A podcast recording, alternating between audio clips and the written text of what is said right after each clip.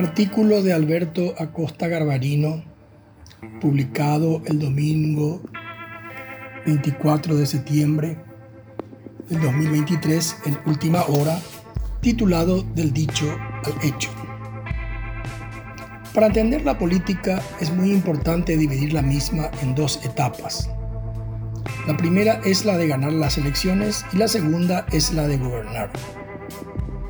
Las características de cada una de ellas son diametralmente opuestas. En la etapa electoral, el candidato tiene que moverse en el campo de la ambigüedad y la indefinición, prometiendo cosas que muchas veces son incompatibles, como por ejemplo prometer aumentar los gastos en salud y educación, prometer no subir impuestos y al mismo tiempo prometer reducir el déficit fiscal.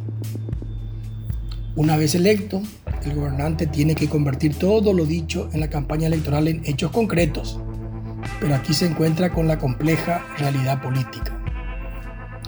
Para llevar adelante sus proyectos, deberá obtener el apoyo de su partido, administrar las críticas de la prensa y de los partidos de oposición, enfrentar las movilizaciones de los sectores afectados y finalmente conseguir los votos en el Congreso para su aprobación.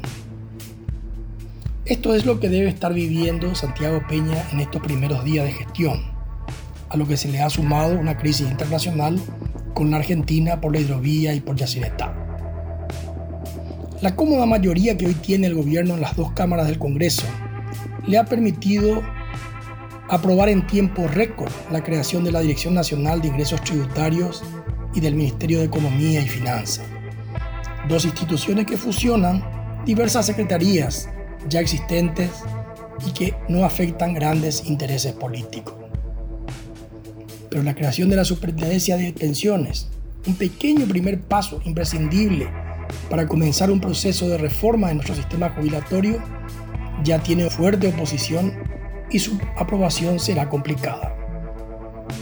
Observando el ambicioso programa de reformas enunciado por Peña durante la campaña electoral, como el del servicio civil, el de la salud y el de la educación, vemos que las mismas sí tendrán grandes oposiciones dentro del mismo Partido Colorado porque afectan su base de sustentación, que son el clientelismo y el preventarismo.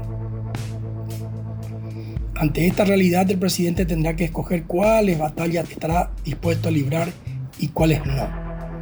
Para esta elección deberá evitar ser rehén de todas las promesas hechas en el fragor de la campaña electoral y analizar con pragmatismo cuáles promesas podrán dejar de lado sin afectar severamente su capital político.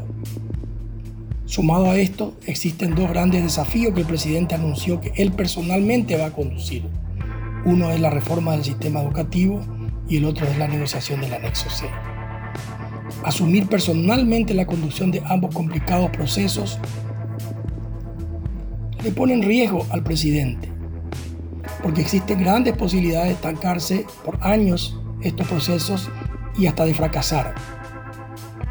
Puede poner al presidente en el lugar del fusible que deba saltar ante un eventual fracaso.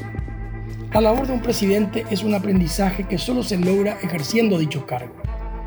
Y en ese sentido, hace mucho tiempo tuve la oportunidad de leer un artículo escrito por James Reston, un famoso periodista norteamericano del New York Times, comparando al presidente Jimmy Carter con Franklin Roosevelt. Cuando era presidente Carter, era joven, sano, trabajaba más de 14 horas y leía más de 200 páginas de informe por día, mientras que Roosevelt era un anciano, enfermo y mucho menos laborioso. En esa comparación, Carter le ganaba en todo a Roosevelt, pero sentenciaba que en lo único que Roosevelt le superaba a Carter era en que sabía ser presidente. Sabía en qué batallas debía meterse y en cuáles no, y sabía conseguir los apoyos políticos y de la opinión pública a sus iniciativas. Esta anécdota de Carter y Roosevelt me parecía importante recordar en este momento en que el gobierno de Peña aún tiene mucho tiempo por delante y gigantesco desafío que enfrentar para convertir las promesas de la campaña electoral en realidades concretas. Y el mayor de los desafíos es cómo manejará lo que no pueda llevar del dicho al hecho.